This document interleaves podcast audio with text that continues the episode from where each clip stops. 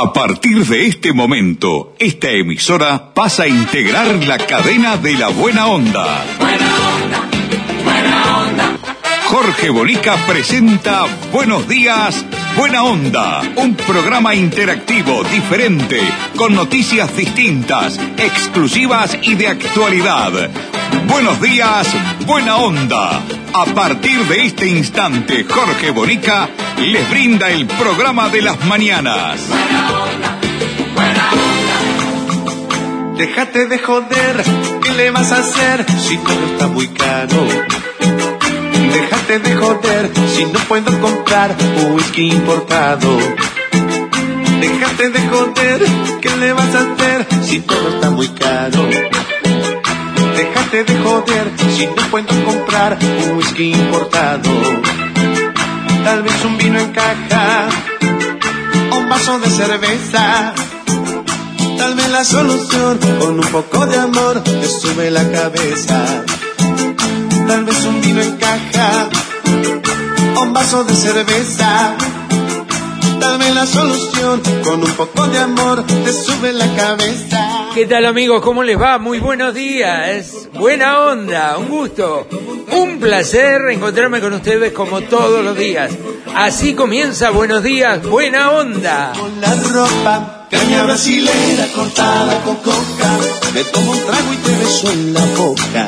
Caña brasilera cortada con coca. Y te saco la ropa. Con Ramoncito Pintos en los controles técnicos, con Mirta Susana Lencina en la producción periodística del programa, con Leonardo López en la puesta al aire dándole ese toque de distinción a nuestro sonido.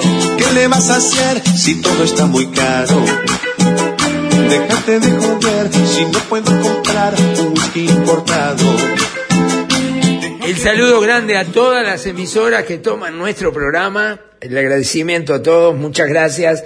Especialmente gracias a la gente de Salto, que ayer comenzamos a emitir el programa a las 21 horas y este, he tenido un montón de mensajes eh, de, de buena onda, de dedito para arriba, en fin, todos este, agradezco mucho, tengo muchos amigos en Salto, tengo excelentes recuerdos, tengo un, sentimiento muy especial por Salto, estuve mucho tiempo por ahí, en Daimán, si bien era departamento de Paysandú, éramos a solo 25 kilómetros de Salto, y toda la actividad eh, social, eh, cultural, educación, inclusive en la escuela rural eh, de Daimán, este, marcaron a fuego mi juventud, mi infancia y mi juventud. Mi abuelo tenía un campo ahí en el kilómetro 475 de la ruta 3 y este, bueno, los grandes recuerdos junto con mis hermanos, mis padres y todo, los tengo allí en Salto. Y tengo muy buenos amigos también. Bueno, hoy es un día muy especial eh, para mí para un grupo de gente, unos locos como yo, que, que me dieron pelota, este, y ya les voy a contar por qué estoy tan contento. Presenta nuestro programa, como siempre, la gente de Gate Uruguay. Pablo Vidal, todo su equipo ¿eh? en, en lo que es despachos de aduana, en todas las aduanas, absolutamente todas las aduanas del país, para tu exportación, para tu importación, para cuando la mercadería en tránsito, todo eso lo domina a la perfección Pablo Vidal y todo su equipo de Gate Uruguay. Además, tienen una característica muy especial, ¿eh? que no lo tiene nadie. Cuando vos contratás los servicios de Gate- Uruguay, tenés seguridad que ellos se ponen la camiseta de tu empresa. Dale. Gate, Uruguay, despachantes de aduana, servicio rápido, eficiente y eficaz. Nuestra principal labor es la liberación de sus mercancías en las principales aduanas del país. Consúltanos, te asesoramos sin costo. Email gateuruguay@gmail.com. WhatsApp 099 48 73 24. Gate Uruguay, despachantes de aduana. Bien, le decía que estoy muy contento porque hoy a las 3 de la tarde vamos a entregar, o ya entregamos, si nos están escuchando en Difusora Soriano o en Arapey de Salto, justamente, que nos eh, escuchan de, de, noche, de tardecita y de noche, eh, nuestros, todo nuestro requerimiento para la conformación de un nuevo partido político que es el Basta Ya, eh, que nace del movimiento Basta Ya, que hace cinco años que conformamos con Mirta y con un grupo de bocones, como digo yo siempre, a raíz de todo el entorno y el circuito del semanario El Bocón durante ya 26 años, hicimos un movimiento social que ahora se transforma en un partido político. Y cumplimos todos y cada uno de los arduos requisitos que hay que tener para conformar un nuevo partido político tengan seguridad que muy diferente a todo lo conocido, ¿eh? muy diferente a todo lo conocido sin duda, porque es un partido que se crea por la gente, por nosotros, por la gente que quiere eh, mejorar la calidad de vida de todos los uruguayos, que quiere terminar con la corrupción en este país, que quiere atacar el despilfarro de los dineros públicos, que quiere terminar con los privilegios del sistema político uruguayo. Y, y vamos a pelearla, vamos a, a marcar por lo menos este, un punto donde eh, se puedan ver reflejados como en un espejo miles y cientos de miles de uruguayos que piensan exactamente lo mismo, que se tiene que terminar la joda en este país, que se tiene que distribuir bien el dinero, que no se puede seguir tirando la plata como se tira, gastando como se gasta, administrar y gestionar bien el dinero de todos los uruguayos. Y estamos seguros que se puede cambiar. ¿eh? Está bravo porque la voluntad política no es esa. Ya lo han demostrado antes el Frente Amplio, ahora la multicolor. Y bueno, nosotros intentaremos ser ahí un puntito que esté marcando permanentemente, denunciando, investigando, eh, lo que se hace en, dentro del sistema político. No estarán muy contentos que nosotros ingresemos al sistema político, pero ya eh, a partir de hoy empezamos a trabajar para, como hace Alonso ahora, armar el plantel para jugar al Mundial. Y vamos a, convocar, elegir, seleccionar un montón de gente que tiene muchísimas ganas de cambiar, que ya no aguanta más, que está muy triste, que está deprimida, que gana muy poca plata, ¿eh? jubilados que cobran 14, 15 mil pesos por mes, eh, 600 mil jóvenes uruguayos y no tan jóvenes que cobran 20 mil pesos por mes. ¿Cómo se vive? Bueno, tenemos que cambiar esto. Tenemos que lograr que la mayoría de los uruguayos viva dignamente en este país que los 180 mil jubilados que ganan una miseria ganen mucho más para poder vivir dignamente. Y se tienen que terminar las promesas permanentes de todos los políticos que antes de las elecciones parecen maravillosos. Da ganas de que sean hoy las elecciones para votarlos con las dos manos, pero después hacen todo lo contrario o ponen alguna excusa de por qué no pueden cumplir lo que prometieron. Se tiene que terminar. Vamos al primer tema que tenemos de hoy rápidamente, rapidito, con velocidad. ¿eh? Eh, bueno, Cabildo Abierto se ha transformado un poco en la mayor oposición al propio gobierno multicolor, porque quiere sacar a Heber. Y el senador Domenech lo dijo, en Radio Montecarlo dijo esto, a ver. Nosotros en su momento le proporcionamos a quien era titular del ministerio una serie de nombres de personas que a nosotros nos parecían particularmente capacitadas para llevar adelante eh, una política de combate al delito. La verdad que no, no fueron tenidos en cuenta. Eh, bueno, seguramente eh, el ministro va a hacer una evaluación del rendimiento que han tenido los responsables al frente de las diversas reparticiones afectadas a la seguridad nacional y, bueno, quizás también en ese aspecto debería hacer alguna reconsideración en cuanto a la titularidad de los cargos. Bien, eh, como ven, quieren meter a los de ellos, acá es puro política, como no le metieron a los que ellos querían meter en el Ministerio del Interior, ahora que las cosas están mal, que aumentan los delitos, aumentan los homicidios, bueno, es la hora de meterle a los nuestros ahí, ¿no? La verdad, nadie piensa en Uruguay, en lo macro, en lo colectivo, nadie piensa en las mejores personas, sin importar del partido que sean, ¿no?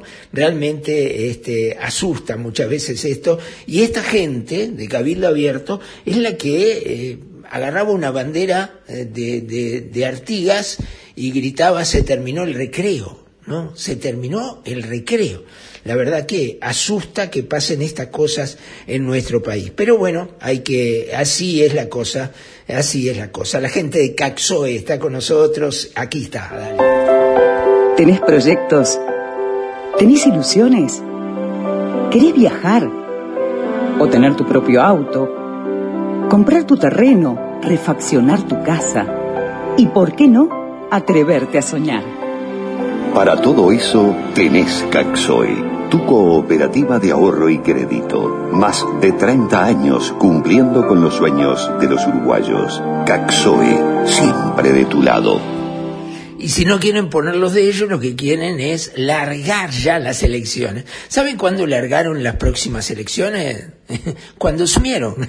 Los del frente, los de multicolores, los que asumieron al otro día estaban haciendo campaña electoral para la próxima elección. Pero ahora empiezan a aparecer los nombres propios que podrían ser candidatos a presidente. Esto es lo que dijo el presidente del honorable directorio del Partido Nacional, Iturralde, con relación, y da nombres, ¿eh? Da nombre de quienes podrían ser los candidatos. Escuchen, a ver, hasta Sartori creo que está. Se ha mencionado Delgado como uno de los posibles candidatos, han mencionado otros compañeros. Nosotros creemos que este tiempo es un tiempo de gobierno. El año que viene también es un tiempo de gobierno. Naturalmente, a medida que nos vayamos acercando al año 2024, van a empezar a aparecer con fuerza los candidatos, pero está muy bien porque no, no, no son abstracciones lo que vota la gente. La gente no vota ideas ni partidos abstractamente, vota nombres. Está muy bien que los nombres vayan trascendiendo. Ojalá no entremos en una campaña preelectoral, por lo menos no en este año. Mi aspiración es que este tema sea un tema de pasado la Semana Santa de, del próximo año. ¿Pueden coincidir la Secretaría de la Presidencia con una eventual candidatura de Delgado? No veo ninguna dificultad en ese sentido.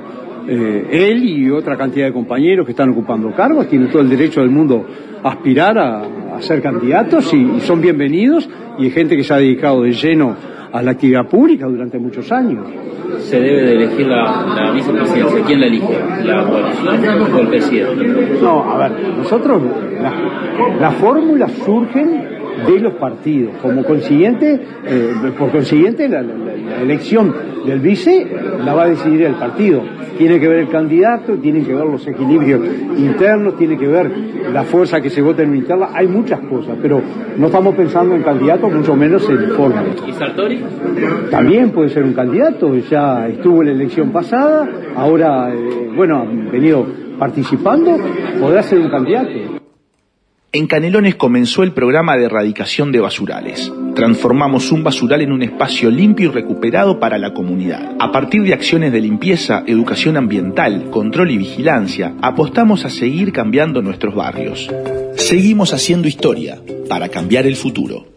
Bien, eh, que, eh, con mucha maldad el periodista le preguntó a Iturralde por Sartori, porque se acuerdan que andaban a los codazos, ¿no? Para aparecer en la foto, y, este Iturralde lo, lo, sacaba para sacarlo de al lado de la calle Pou, ¿no? esa vergüenza que hacen, y ahora no puede ser, si fue, está participando, dijo, fue participando. Ellos se acomodan todos, todos se acomodan.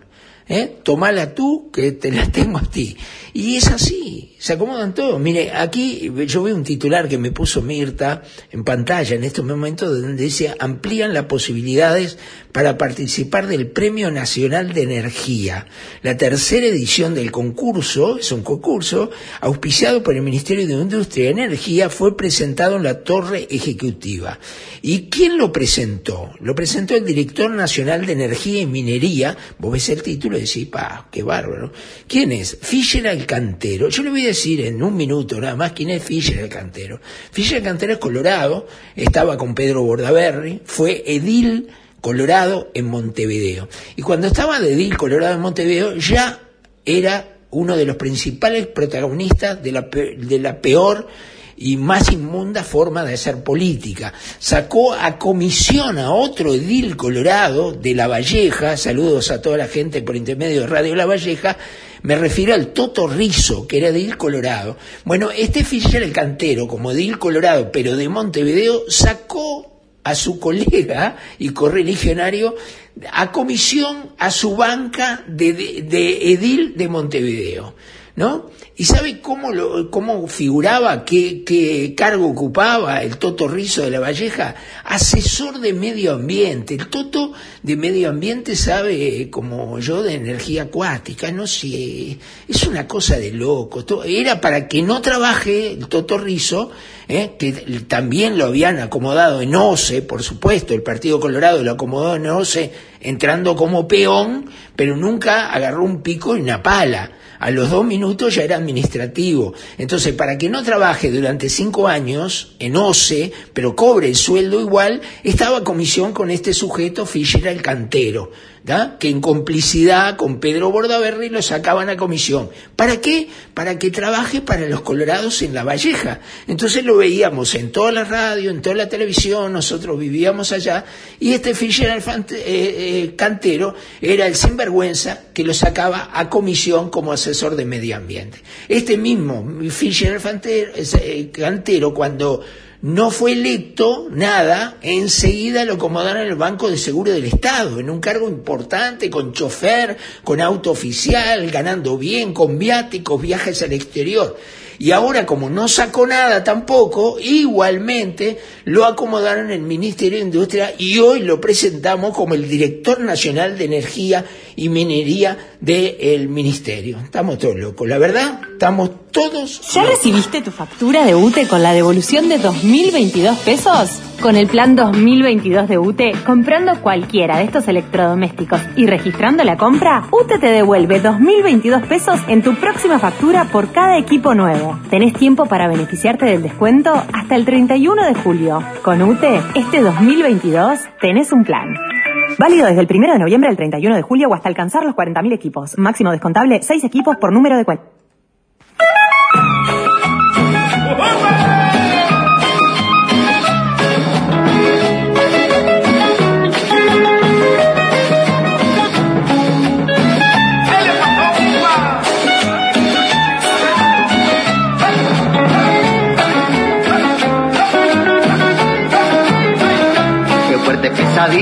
fuerte pesadilla, qué fuerte pesadilla la que anoche a mí me dio. Que vi la novia mía, que vi la novia mía, que vi la novia mía transformada en un camión. Una voz misteriosa, oí que me decía, oí que me decía, tú serás mi conductor. Y yo muy asustado, sin saber manejar, todito le movía pero no podía arrancar. Ay, ¿qué le pasa, qué le pasa a mi camión? ¿Qué le pasa, qué le pasa que no arranca? Con tan buena, con tan Yo no sé qué le pasa, no al camión, al Uruguay, qué le pasa, ¿no? Que vemos cada cosa que lamentablemente te da ganas de ponerte a llorar. Hay noticias que, que uno dice, ¿qué está pasando acá en el Uruguay? ¿Está pasando esto? ¿O esto es una película que vi en algún momento y ocurrió? Porque la verdad, acribillar a una persona con 25 tiros, la verdad, ocurre ahora El en el brutal ataque a balazos se produjo cerca de las 21 a 30 horas del domingo en la esquina de Democracia y Domingo Aramburú. Allí, desde un automóvil, dispararon al menos 25 veces contra el conductor de un auto que resultó ser Mario Blanco, de 46 años, un hombre con extenso prontuario criminal. La víctima recibió nueve impactos de bala en su cuerpo, la mayoría en el cuello, y falleció en la escena. El auto en el que viajaba, un Fiat Wave de color gris, quedó encendido en el lugar. El hombre acribillado tenía varios antecedentes penales. Entre ellos, había estado preso por los delitos de transporte y comercialización de droga, hurto, rapiña, homicidio y extorsión. Su último antecedente data de 2018. La policía científica relevó vainas y filmaciones de cámaras de seguridad que captan el vehículo desde el cual se abrió fuego contra la víctima. La Fiscalía, a cargo de la investigación, dispuso también pericia de celulares y del vehículo en el que viajaba el hombre asesinado. La verdad que la, la- la impunidad, lo que está pasando en Uruguay es insólito. 25 tiros, 9 en el cuello. No sé, eso solo se veía en las películas aquellas de, de- de la mafia italiana, ¿se acuerdan? De Corleone y todo eso, ¿no? Un verdadero disparate. Bueno, hay un contraalmirante que fue arrestado por divulgar información de irregularidades adentro de la Armada. Entonces el hombre las divulgó, se supo que fue él, está en cana.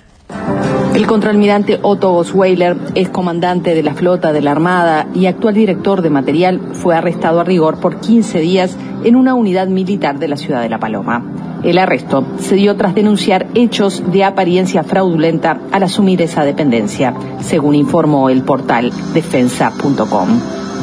Según explicó el ministro de Defensa, la medida se debe a que divulgó información que podría entorpecer la investigación, aunque García señaló que el arresto no fue determinado por él, sino por el titular de la fuerza. A mí como ministro me llegó por el conducto del mando, por el comandante de la Armada, unas denuncias sobre una administración de fondos e inmediatamente ordenó una investigación administrativa con un equipo jurídico y una asesoría contable en el seno del ministerio y se inició hace una semana o diez días esa investigación administrativa. Posteriormente a ello hay una sanción a un contraalmirante por parte de la Armada. Usted sabe que los reglamentos disciplinarios de la Fuerza Armada son este, muy estrictos. Allí tiene su fundamentación en el hecho de que eventualmente la difusión pública de eso pueda haber hecho que prueba que se necesitaba para la investigación se, se difumine, se pierde. Y como en toda sanción, eh, siempre hay derecho al reclamo, y en el derecho al reclamo el paso siguiente es que lo analice el ministro, así que yo me permite no puedo opinar más ni debo hacerlo porque sería prejugar.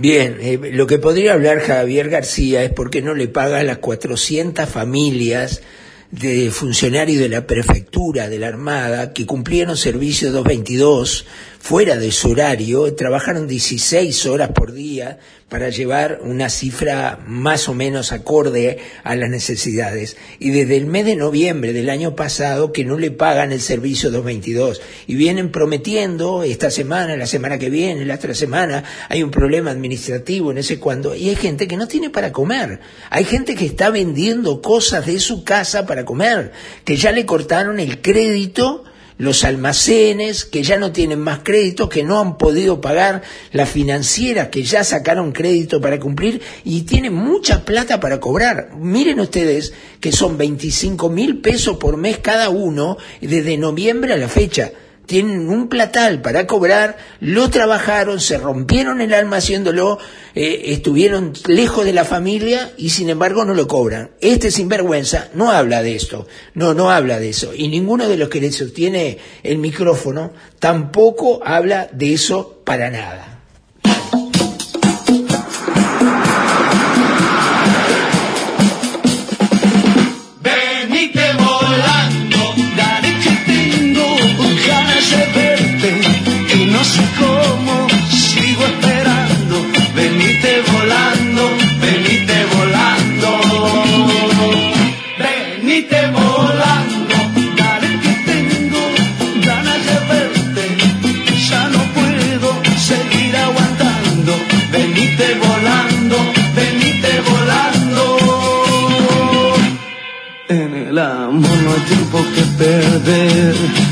Quiero mucho, mucho más que ayer. Por eso, nena, hoy te quiero ver. Y grito así. Venite volando. Dale que Tengo ganas de verte, interminables. Los iracundos, ¿eh? interminables. Bueno, la, la verdad que sí, falleció hace poco el baterista de los iracundos, es verdad, eh, falleció hace poco, muy poco tiempo nada más. Este, y bueno, vamos arriba con todo, ¿eh? vamos arriba con todo. Eh, ¿Qué tenemos, Ramoncito? Ah, tenemos lo del sindicato médico. A mí me extrañó que el sindicato médico del Uruguay ¿eh? apoyara la eutanasia. ¿Es así o no? Hay un informe, dice Mirta. Ahora el informe lo deja absolutamente claro lo que piensa el sindicato médico del Uruguay sobre la eutanasia que se está tratando. A ver, lo. La declaración del SMU se emite en consideración de que la organización fue convocada a la Comisión de Salud Pública y Asistencia Social de la Cámara de Representantes para conocer la postura sobre muerte digna y eutanasia. Y teniendo en cuenta el trabajo de distintos referentes gremiales de la Comisión de Bioética y Derechos Humanos del SMU, diversas instancias de discusión interna y externa, así como consultas a colegas en todo el país. El sindicato considera apropiado el marco ético en el que se basan los proyectos de ley sobre muerte digna, como ser el derecho a la autonomía, la libertad y a la dignidad humana. A su vez, cree importante que exista una regulación de acuerdo a las características culturales, sociales y políticas de Uruguay. Y reafirma la autonomía como principio bioético fundamental para que una persona adulta y capaz, no sometida a presiones externas, pueda decidir cuáles son las mejores elecciones en su vida, condición que no se extingue por estar transitando el final de la misma. El SMU considera que debe contemplarse el derecho del médico a no practicar la eutanasia por razones de conciencia, reconociendo el derecho de los profesionales a ejercer con autonomía y libertad, pero a la vez que este derecho no impida el ejercicio de los derechos de los usuarios. Para esto sería necesaria la derogación expresa del artículo 46 del Código de Ética Médica, que considera una falta participar en el proceso de eutanasia de un paciente y la modificación de la redacción de la Ley 18.335 del 2008 sobre derechos y obligaciones de pacientes y usuarios de la salud, eliminando la frase, evitando en todos los casos anticipar la muerte por cualquier medio utilizado con este fin. Bien, tiene que cambiar todo. Si van a permitir que haya eutanasia, tienen que eh, cambiar el juramento del médico, ¿no? el juramento de los médicos, sin duda. Este, es un tema bastante complicado, bastante complicado, sin duda, eh, porque tiene distintas aristas, distintas aristas. A veces eh, sufrir o ver sufrir, sufrir a un ser querido que uno sabe que ya no hay nada para hacer, cuando la ciencia y el médico te dicen es cuestión de horas o es cuestión de días, ¿no? Evitar ese sufrimiento final parece lógico, ¿no? Sin duda, pero hay un montón de, hasta de creencias religiosas que muchas veces impiden llegar a eso. Lo está diciendo la Iglesia Católica, que está contra la eutanasia y que está diciendo que es la voluntad de Dios y que Dios y Dios para acá y Dios para allá, pero no, nunca, nunca se sabe fehacientemente qué es, lo que hay que hacer. Vamos con la Junta de Florida que nos apoya de esta manera. Vale. Ceda el paso. Prohibido adelantar. Velocidad máxima 90 kilómetros hora. Las señales de tránsito no son simples señales. Son órdenes. Respetalas. Evita accidentes. Mayo Amarillo. Junta Departamental de Florida. La Junta de Todos. La cumbia del choripán. ¿Se dan cuenta de esto? Usted lo tiene ahí, Ramón. A ver, póngale un poquito. Acordeón. Y esto es Mauricio Capó y la nueva banda divina.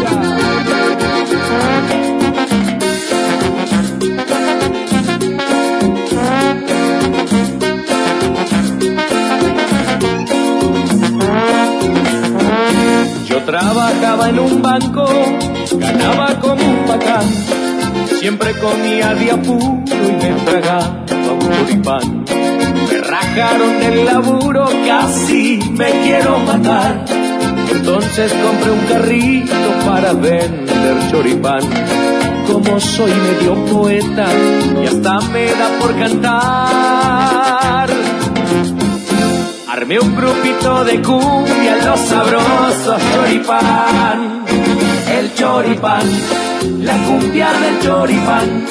Sale con todos los gustos y acordeón para bailar. El choripán, la cumbia del choripán. Parece media terraca, pero qué buena que está. ¿A usted cómo le gusta, Ramoncito? ¿Cómo? ¿Mayonesa y ketchup? ¿Mirta? ¿Qué le pone? ¿Qué le pone el chorizo? Mayonesa y ketchup también, igual que Ramón. Mayonesa y ketchup. Y hongos, mirá, hongos, Mirta. Ramoncito, nada, nada de eso, no, no, nada de eso. Yo le pongo una rodajita de tomate, bastante mayonesa y un poquito de ketchup. Nada más. ¿Cómo me gusta el choripán? Haciéndome langa después la invité a cenar. Tenías que ver al asirio orando un choripán. Ahora todos en artiga cuando me miran pasar. Ya no me gritan Fabricio, gritan fuera choripán. El choripán, la cumbia del choripán. Te voy a bueno, muy bien. Gracias, Ramoncito. ¿Dónde sacó? La cumbia del choripán. De Artigas, además, viene, viste que dice cuando una Artigas, Mirta, que es de Artigas, debe de, de... ¿Conocías allá la cumbia del choripán, Mirta, o no? ¿Vos sos de la época de quién? ¿De qui- ¿Quién, quién estaba? ¿Cómo era el grupo aquel de, de Artigas? Mogambo. Vos sos de la época de Mogambo. ¿Cómo se llama? El, el, el Pinky. Pinky Costa, Pinky Costa. Y ella, que a mí me gustaba, la negrita, ¿eh? Miriam Brito, bien, Mirta, Miriam Brito. A mí me gustaba cuando era flaquita. Ahora te digo una cosa, que se fue por los costados, Miriam, ¿eh? Pero tiene una voz encantadora, ¿no? ¿Eran novios ellos, Mirta? No eran novios seguro, para mí eran pareja, no en broma. No, no eran pareja, ni con Pinky. Mira, Mirta es de esa época ya. Mirta tiene un amigo también, amigo de Mario Saralegui, de Marito Saralegui y toda esa gente, y Rubén Paz, ¿no? El cabeza. El cabeza. ¿Iba, ¿Ibas a los bailes con ella? ¿Con ellos? No. Bailé con Mario Saralegui. Varias veces bailaron en la cancha de fútbol con Mario Saralegui. Lo hicieron bailar a pobre Marito. Buen tipo, Mario, ¿no? Buen tipo, ¿no? ¿O es agrandadito? ¿No? Buena gente. Manso. Perfil bajo, me dice Mirta. Muy bien. Más que bueno. Mira vos. Así que yo se la saqué a, a Saralegui. Yo bailabas apretadito con Saralegui, ¿cómo era? ¿No? Ah, bueno. Una vez, bueno, ¿en qué club? ¿En un club de allá de arriba? El Club Zorrilla. Esta noche en el Club Zorrilla, Mogambo Internacional. Ah, ¿Cómo? Para, para que me, para, para que no tenés micrófono. ¿Él era de qué? ¿Que era Marito? No, él era como vos de la high, yo era de, del barrio, él era el club deportivo, yo en el Zorrilla, pero una vez en que estaba y bailamos, pero muy bien. ¿Cabeció? ¿Te cabeció? No, no, bien, no, nada que ver, no. Vos, pues, ya te No, vas el tiempo. Pero yo no recuerdo el cabeceo como decís vos, no, no, no, lo viví. No, no eras de esa época No, del a mí- cabeceo. a- nunca me cabecearon a mí para bailar. Bueno, nos vamos ya, está, toma, pasada la hora, pasada la hora que nos van a matar la radio después que nos pasamos. ¿Con qué nos vamos? Vamos con un tanguito, Mirta, un tanguito. ¿Hicieron un tanguito o no? A ver, elija, Mirta, elijan ustedes, Tita Merelo o Julio Sosa, el que quiera, el que quiera. A ver, Julio Sosa, bueno, vamos con el, el himno, el himno de los tangos, a ver. El mundo fue y será una porquería, ya lo sé. En el 510 y en el 2000 también, que siempre ha habido chorros, maquiavelos y estafados, contentos y amargados, valores y doblez, pero que el siglo XX es un despliegue de maldad insolente ya, no hay quien lo niegue. Vivimos revolcados en un merengue y en el mismo lodo, mm, todos humanos. Nos vamos, amigos. Ramoncito, gracias por todo, querido amigo. Pórtese bien usted y abríguese, que esté viejito, no como yo. Mirtita, un abrizo grande para vos, Mirtita, un beso grande. Mirá, llegó un, un mensaje de WhatsApp. Hola, qué bien bailabas, ¿eh? Me acuerdo que apretábamos juntos. Firmado Marito Saralí. No me digas, Leo, gracias por todo, ¿eh? Arriba con todo. Nos vamos, nos encontramos mañana, ¿eh? Con las mismas ganas, el mismo entusiasmo, la misma pasión y una pizca de coraje. Chao. Lo mismo.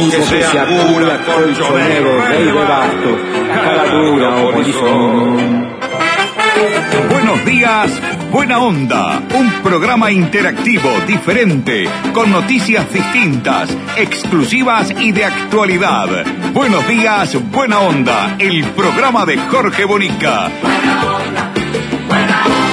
Gracias por su participación.